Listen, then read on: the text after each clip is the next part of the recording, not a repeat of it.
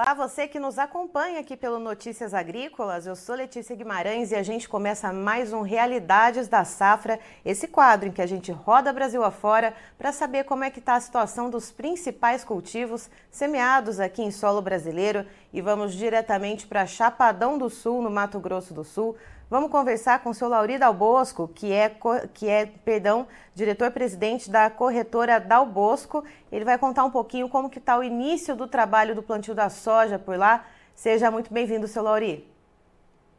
Bom dia, Letícia. Bom dia a todos vocês da bancada aí. É sempre um prazer conversar com vocês é, sobre é, plantios e tendências para a região norte do Mato Grosso do Sul aqui e a todos os produtores do Brasil. Um grande abraço. Nós vamos começar é, começar uma safra é, muito especial. Precisamos escolher bem para fazer frente aos custos, né? E vamos lá, a janela se abriu no dia 15 de setembro. Uh, e como que foi o decorrer, né? Desde meados de setembro até agora? O clima colaborou, teve chuva boa. Como que foi esse princípio de plantio? Ah, Letícia, a nossa, a nossa janela abre dia 15 de setembro, né? mas nós não tivemos umidade suficiente para começar o plantio mais cedo. Assim, e não é muito recomendado também para a região aqui os plantios mais cedo. Quem planta mais cedo são produtores que fazem a safrinha de algodão, né? Então, possivelmente, eles saem plantando. E alguns pivôs, né, que tem na região também, esse pessoal já plantou. Aí, na semana passada, por surpresa, é, não é toda a safra que acontece isso, começou é, chuvas é, esparsas pela região aqui, mas praticamente duas, três chuvas que deu aí molhou toda a região. Uhum. Aí, onde teve umidade suficiente, o pessoal está no 12 plantando. E, e, e, hoje já estamos já no começo de outubro, está entrando no pico de plantio. Muita gente está soltando máquina nessa semana, até porque é, onde tem umidade está na janela certinho para plantar, né? E, seu Lauri, me diga uma coisa, é, como é que estão aí os insumos, né? Está chegando tudo direitinho para o produtor? Uh, aquilo que o produtor comprou, fez trocas, uh, isso está chegando né, de, a tempo de, do produtor começar né, a fazer esse plantio. Daqui a pouco a gente entra no pico, né? Semana que vem o senhor falou 12 de outubro, uhum. né, que, que já vai ali estar tá todo mundo com as máquinas no campo. Né? Esses insumos uhum. chegaram para o produtor? Chegou, viu, Letícia? Não, a, a, região aqui é uma região que antecipa bastante as, as compras, né? É, barteia bastante também, inclusive, é uma região que barteia bastante por conta de várias exportadoras né, de, de grãos que tem aqui. Nós temos o terminal, temos uh, umas multi grandes também que tem unidade na região. Então, você faz muito barter aqui. Esses barter, geralmente as empresas antecipam a entrega, né? Antecipam a entrega. E o produtor que teve condição lá atrás, comprou e pagou também, no mês de junho, julho, já foi tudo entregue isso não temos notícia assim de ninguém que está com dificuldade para receber matéria-prima para fazer o plantio dessa safra 23, 24 aí. E outra coisa em relação aos insumos, seu Lauri, é, ah, por causa daquela frustração né, com os preços do milho que a gente viu, uh, o produtor meio descapitalizado vai investir no básico somente ou não vai fazer ali uh, uma safra normal, vai investir sim em fertilizantes, vai investir sim uh, né, em todos os tratos culturais, em todos os insumos necessários para se fazer uma safra safra mesmo, uh, ou não vai ficar ali no básico? É, não é visível, Letícia, de, de, produtores que vão diminuir a adubação, a correção e a adubação. Deu para ver agora nesse, nesse, nessa entre safra a quantidade de gesso calcário que chegou para essa região aqui é, foi muito. Então, o pessoal está fazendo a correção, até porque esses, esse plantio direto, é, você não pode perder, é, é pular um ano e não fazer as correções e as adubações. Então, a princípio, o pessoal está plantando é, em condições normais, é, até porque muita gente tinha feito, quando o soja estava 160, 150, comprou adubo, às vezes fez, comprou à vista, fez uma troca. Depois começou os barters, conforme, conforme foi baixando o preço do adubo, que o adubo é, é o principal do custo da lavoura, é, é, o, o, soja acompanhou também é, caindo o preço. Foi caindo o preço, o produtor foi cuidando, foi caindo o preço do adubo também. Quando chegou nos níveis parecidos do, com o ano anterior, de custo em sacas por hectare, o produtor também foi fazendo, sabe? O produtor fez, fez bastante, bastante troca, os barters aqui, agora já faz bastante essa operação, ou vendeu soja disponível e foi comprando. Sobre o milho que você fala, é, o, o milho, o que aconteceu? Nós, nós acabamos é, produzindo muito bem, né? O Brasil inteiro está produzindo, não é aqui, o Mato Grosso Sul, então, nem se fala. E o que, que vai acontecer? é, vai, vai, três, quatro anos atrás era 6, 7 milhões, hoje estamos em 11, 12 né, de toneladas que o Mato Grosso Sul colhe. Então, o que acontece? Acaba tendo uma oferta maior, nós ficamos à mercê da exportação, inclusive está exportando muito, essa região que hoje muito produto para o porto, inclusive continua descendo, só que o volume é bastante grande, né? Porque, é, tipo assim, eu, você pensa, Letícia, um hectare você colhe 70 de saca de soja.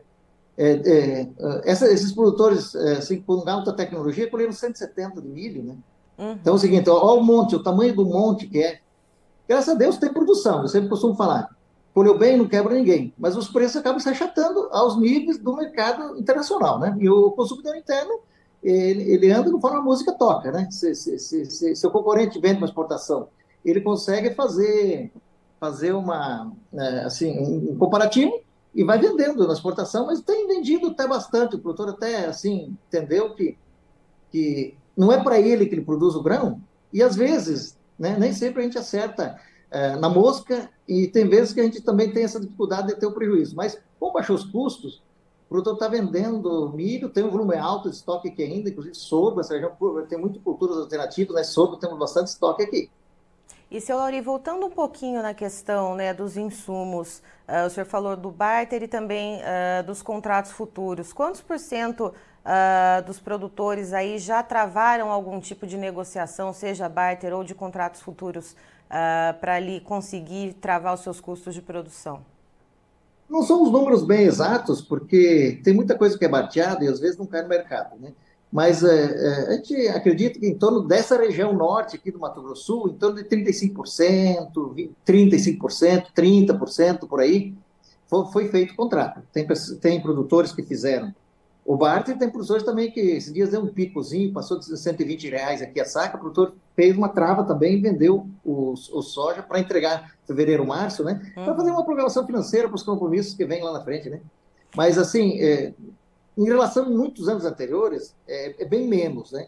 É, esse susto de cair, agora devagarinho nós estamos assimilando. O problema para nós aqui não foi, não, não foi soja, o nosso problema aqui foi o milho, né? Que é essa parte financeira.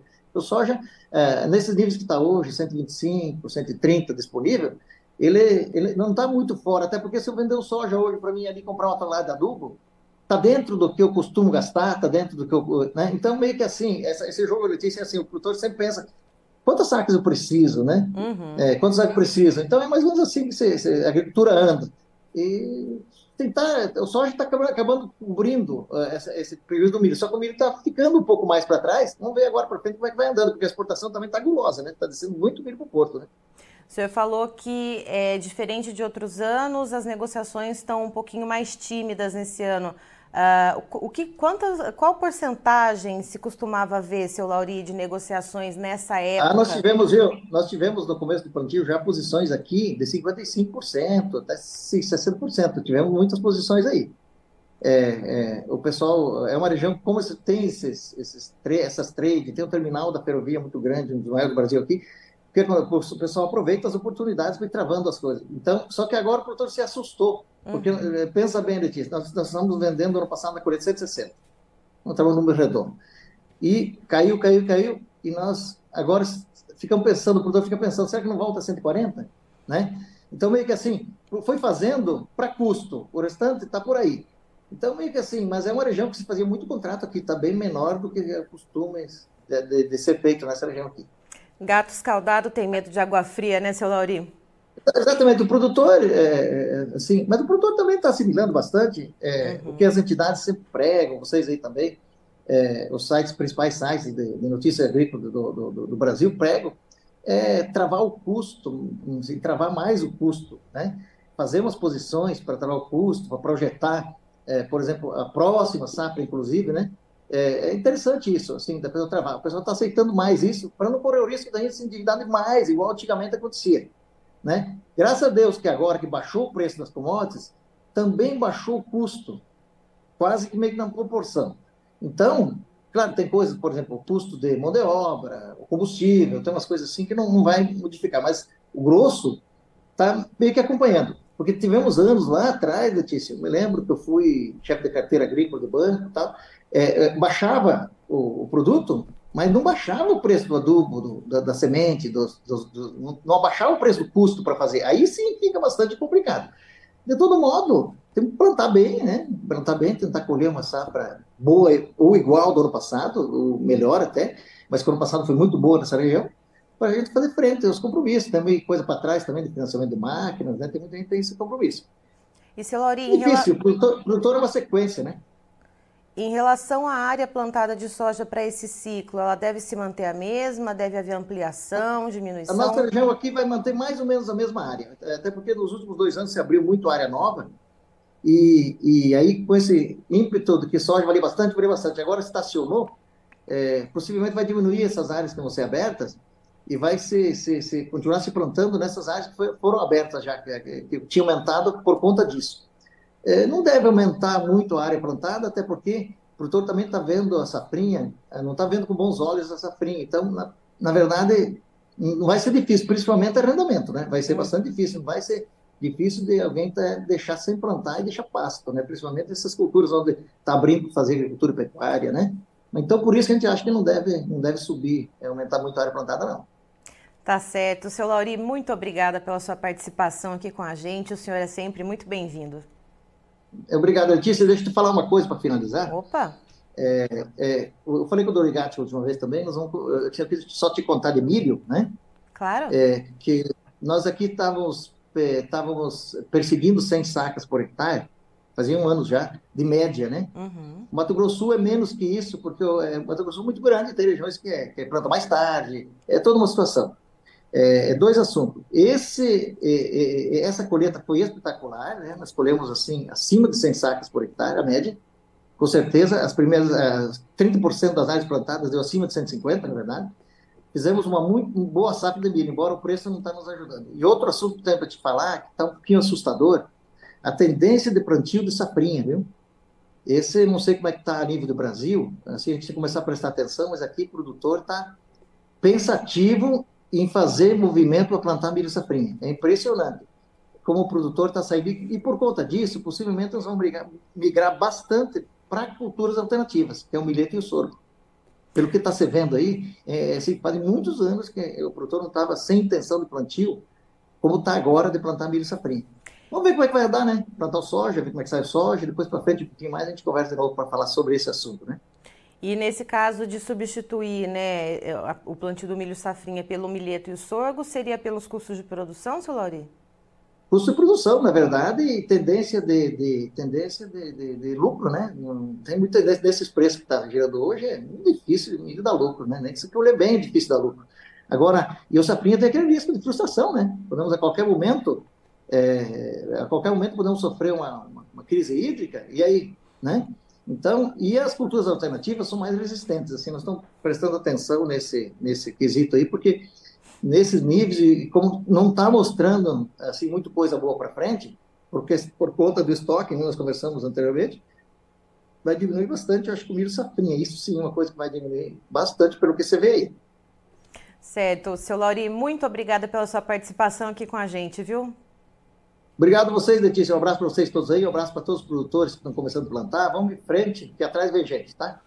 Muito obrigado a você.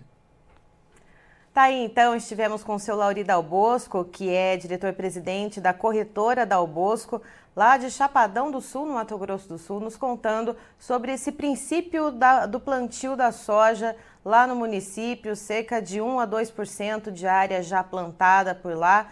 Ele explica que a janela de plantio começou no dia 15 de setembro, mas foi um comecinho ali com um pouco mais seco, né? E agora, nas últimas semanas de setembro, houve algumas chuvas mais esparsas, mas que conseguiram molhar né, boa parte das terras, boa, boa parte dos talhões. E aí sim o produtor se animou, colocou as máquinas no campo e agora, no dia 12 de outubro, aí sim deve chegar o pico da colheita, todo mundo ali 100% focado nesse trabalho é, de colheita, não, perdão, de plantio, todo mundo 100% focado no plantio da soja. Seu Laurico diz, dizendo para a gente aqui também que os insumos estão chegando normalmente, cerca de 35% dos produtores já fizeram algum tipo de comercialização, seja uh, contratos futuros ou travamento por barter, né, para garantir ali os seus insumos, uh, então para conseguir fazer a sua safra e deve ser uma safra com investimentos, não aquela somente no básico ali, para poder fazer frente, para ter uma, uma boa colheita, né, para poder ter uma boa produtividade e boas vendas e garantir ali a sua capitalização.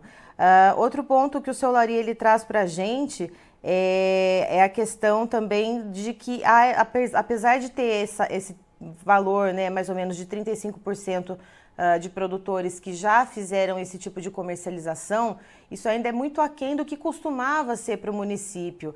Uh, seria mais ou menos em torno de 55% a 60% de produtores já travados né, em negociações para a safra de soja, mas por causa né, do temor em relação à oscilação de preço, intempéries climáticas, então os produtores seguem um pouco mais reticentes. Eu encerro por aqui, já já tem mais informações para você, fique ligado.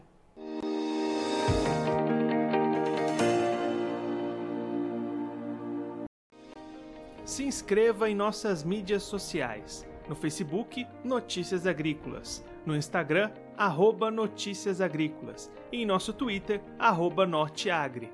E para não perder nenhum vídeo, não se esqueça de nos acompanhar no YouTube e na Twitch Notícias Agrícolas Oficial.